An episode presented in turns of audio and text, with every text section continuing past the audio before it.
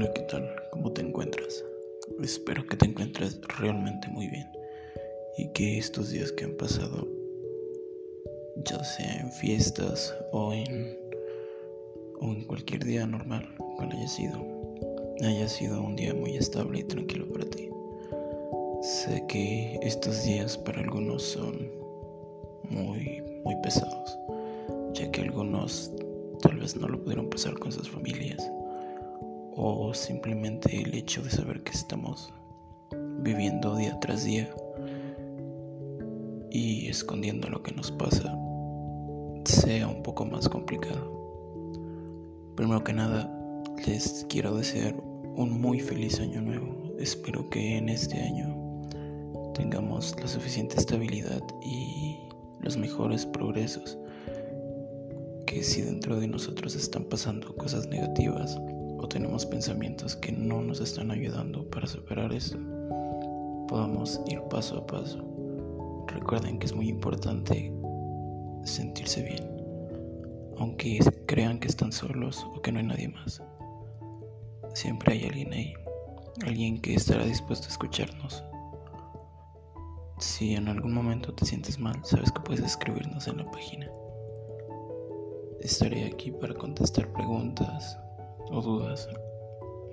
No les diré que soy un profesional, pero dentro de mis conocimientos y del conocimiento general que entre todos podemos lograr, ayudaremos a aquellas personas que van iniciando.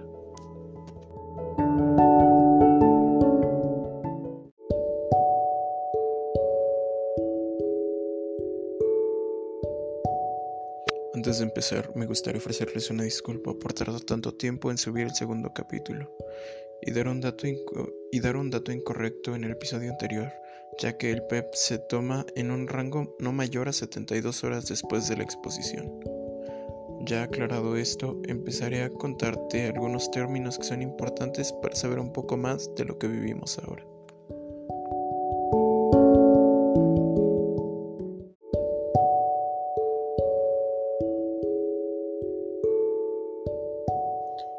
Empezaremos por definir qué son las personas seropositivas, y estas son aquellas personas que están detectadas con VIH o SIDA dependiendo de la carga viral y los, CD4 que haya en su cuerpo.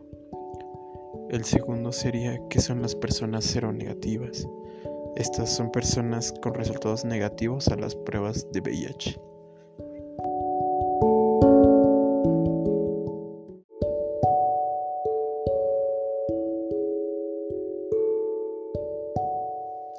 Siguientes son dos términos muy importantes, ya que son estudios que se miden posteriormente a un resultado positivo. El primero es la carga viral. Esta mide la cantidad de copias que el virus ha desarrollado en nuestro cuerpo. Los otros son las células CD4 y CD8. Son células encargadas de luchar contra las infecciones. Son importantes ya que nos protegen de enfermedades oportunistas pero son dañadas al ser infectadas por VIH.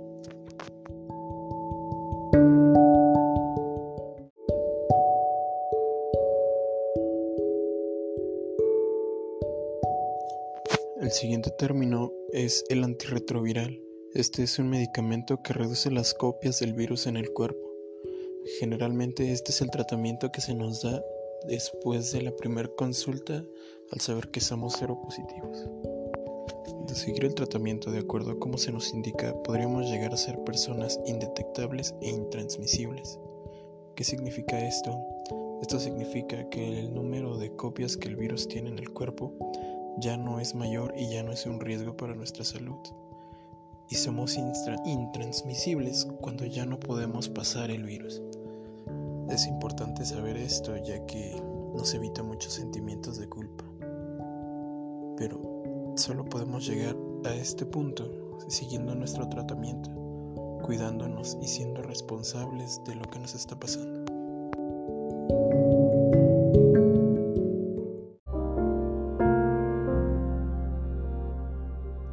Ahora que hemos conocido algunos términos que nos ayudarán a definir nuestra situación, me gustaría que recordaras qué pensaste al saber tu estado como positivo.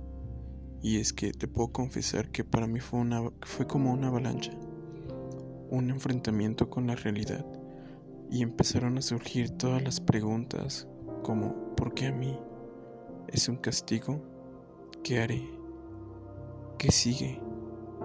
¿Cómo cambiarlo? ¿Realmente lo merezco? ¿Qué me hace diferente? ¿Quién debe saberlo? ¿Alguien me apoya realmente? Y la última, que fue la más impactante, pero también la más importante. ¿Qué significa ser positivo? Fue una montaña rusa de emociones, entre ellas la negación, el odio, el rencor, el miedo y la venganza. Pero al final, lo que hasta el momento prevalece es la culpa, porque todos sabemos que de algún modo lo pudimos evitar.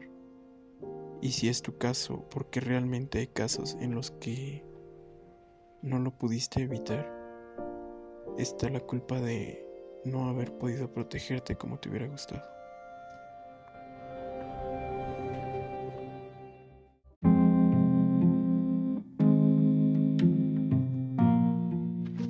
Ahora me gustaría que pensaras en esta frase. Cada que tomo mi pastilla, vuelve a mí la culpa, el temor, la tristeza, y me recuerda que no puedo confiar en las personas, ni aunque se digan tus amigos. Suena cruda esta frase, pero de algún modo todos la pensamos en un inicio. Dentro de las experiencias que dos personas me compartieron mediante Facebook, comprendí que todas las emociones a las que me enfrenté son normales y que está bien sentir la impotencia de vivir con algo que amenaza tu salud. Pero también es importante buscar ayuda, ya que enfrentar esto solos no es una cosa simple, realmente necesitamos ayuda. Esa misma persona posteriormente me dijo, es complicado, lo sé, pero como te dije, te dije, aún estoy lidiando con ello y buscando ayuda para mi mente. No es bueno que te desoles. Nunca dejes que te gane la sensación de que tú estás solo. Después de caer en la idea de que esto es real, no es un sueño y que vas a tener que encontrar un modo para afrontarlo, tienes que pensar en las acciones. ¿Qué es lo que tú necesitas para estar bien? Lo principal es solicitar apoyo. Siempre hay una persona que te va a querer ayudar. O que a pesar de todos los conflictos que le ocasione saber de tu diagnóstico, va a estar ahí para darte una mano. Infórmate de lo que sucede en tu cuerpo y cómo detenerlo. Que estemos infectados no quiere decir que se haya acabado nuestra vida. Solo tenemos que buscar un camino diferente. Debes acudir al médico y seguir el procedimiento, la medicación y a terapia si está dentro de tus posibilidades. Si no puedes pagar a un terapeuta, puedes buscar ayuda en los capacits. En México, un capacit es un lugar en donde te ofrecen apoyo, ya sea psicológico o en medicamentos o en consultas, en los estudios. Siempre busca el apoyo gracias por lo menos aquí en México, al gobierno tenemos la posibilidad de que si no perteneces al seguro público, no al seguro social, mejor dicho, lo puedes buscar de una manera gratuita. Es un poco complicado, pero se logra. También tienes que empezar a tomar la responsabilidad sobre lo que está pasando. Debes de pensar en quién debe saberlo y cómo decirlo. No estás obligado a contárselo a nadie, pero es importante que algunas personas lo, lo sepan. También saber que no es el fin de la vida, sino un nuevo comienzo. Será complicado, será difícil, pero de algún modo lo, logras, lo lograrás superar, como todo hasta ahora. Debes ser constante en cuidar de ti física y mentalmente. Tu peor enemigo es creer que has perdido tu valor siempre valdrás si tú te procuras. Está bien romperse y no poder seguir, pero dentro de ti sabes que aún tienes cosas por vivir y descubrir. Finalmente esto te ayudará a crecer como persona y a madurar. Descubre cómo expresar lo que pasa en ti, puede ser la música, la pintura, escritura, algún deporte. Busca algo que te haga sentir vivo nuevamente, porque después del diagnóstico, por lo menos para mí, el tiempo se detuvo. Y todo por lo que luché dejó de tener sentido, incluso mi vida. Supongo que como a mí, a ti en algún momento te pasó o tal vez lo estés pasando. Y no digo que solo suceda una vez y ya que después del diagnóstico, muchas experiencias que antes parecían ser simples ahora son mucho más complicadas. Pero sabes que lo puedes afrontar. Recuerda que este no es el fin del camino y realmente es de mucha ayuda encontrar algo con lo que te puedas expresar.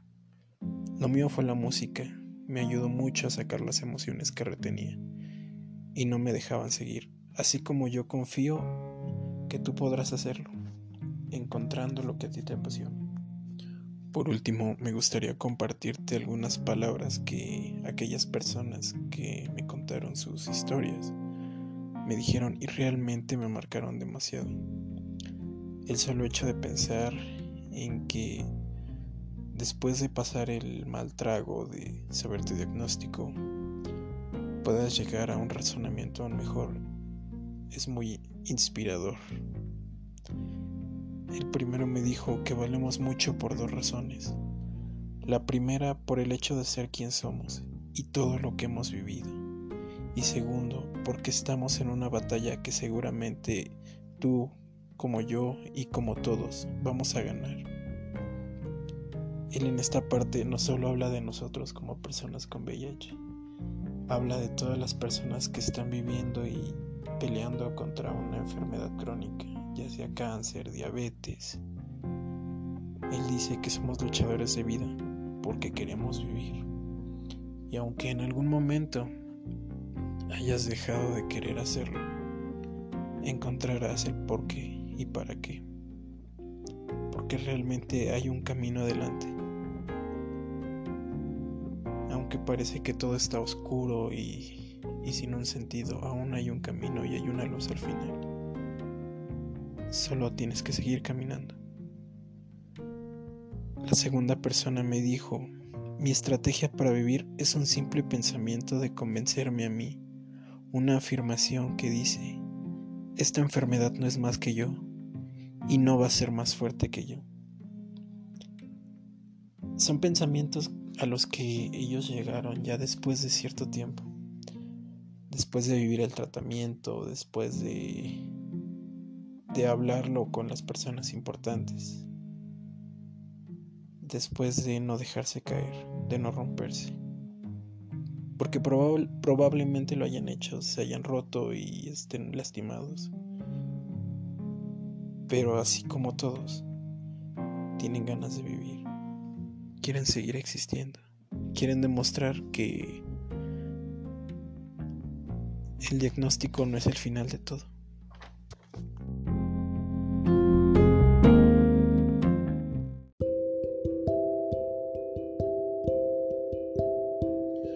Para cerrar este capítulo, me gustaría pedirle a aquellas personas que me escuchan que no viven con el diagnóstico, entiendan que esto no es fácil y que si en algún momento tenemos actitudes negativas o poco adecuadas con ustedes, no es intencional. Estamos aprendiendo a lidiar con esto y les agradecemos mucho y de corazón que no se hayan alejado cuando se enteraron. Realmente son importantes para nosotros y nos dolería como nunca el perderlos. Sin el apoyo que nos han mostrado no hubiéramos aprendido a superar la primera etapa ya seas un padre, una madre, un hermano, un tío, un amigo o nuestra pareja. Demostrar este cariño va más allá de lo que cualquiera podría pensar, porque estás luchando al igual que nosotros a entender lo que vivimos y también combatiendo todos esos estigmas que has aprendido a lo largo de tu vida. Muchas gracias por estar presente en nuestra realidad y apoyarnos a todos aquellos que viven con el diagnóstico sean conscientes de que tampoco es fácil para ellos entendernos. Cada cosa que pensamos y cada cosa que sentimos, ellos tratan de entenderlo, pero no es fácil. Para despedirme me gustaría dejarles dos canciones para que escuchen. Espero del mismo modo en el que a mí me me llegaron a gustar les gusten a ustedes o les signifique algo. La primera es una canción reciente, se llama Lado Oscuro de Alejandra Guzmán. Realmente es una canción muy fuerte. Una parte de ella dice, aprendí que lo bueno no es para siempre y lo malo tampoco. Y esto es tan cierto y es realmente importante saber que no todo va a ser felicidad, pero tampoco todo va a ser dolor y tristeza. Y la segunda canción es You Haven't Seen Last of Me de Cher. Esta es una canción un poco más antigua, pero de igual manera es muy poderosa. O por lo menos a mí me ha sacado de algunos momentos fuertes. Una parte de esta canción dice, no habrá desvanecimiento, esto no es el fin. Estoy agachado, pero me volveré a erguir. Son malos tiempos, pero soy fuerte. Todos van a ver de lo que estoy hecho.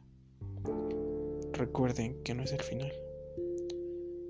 Tomen su medicamento, sean felices. Cada día quíranse un poco más. Al principio es complicado, pero al final podemos ver una luz. Espero que les haya agradado este capítulo y que de tener alguna sugerencia o algún comentario me lo puedan hacer llegar por Facebook. Les comparto el nombre de la página, sigue siendo el mismo que del podcast. Víveme sin miedo. En la ocasión anterior no les pude recomendar una canción porque creía que el título les daría una idea de qué canción escuchar. Pero si a este punto puedes volver a escuchar el primer capítulo, escucha posteriormente la canción Víveme sin miedo de Laura Pausini. De igual manera fue una canción muy importante para mí al inicio de, de todo esto. Y me gustaría que de algún modo nos pudiéramos sincronizar en tener ese sentimiento de poderlo superar, de aprender a vivir esto sin miedo. Los quiero, cuídense.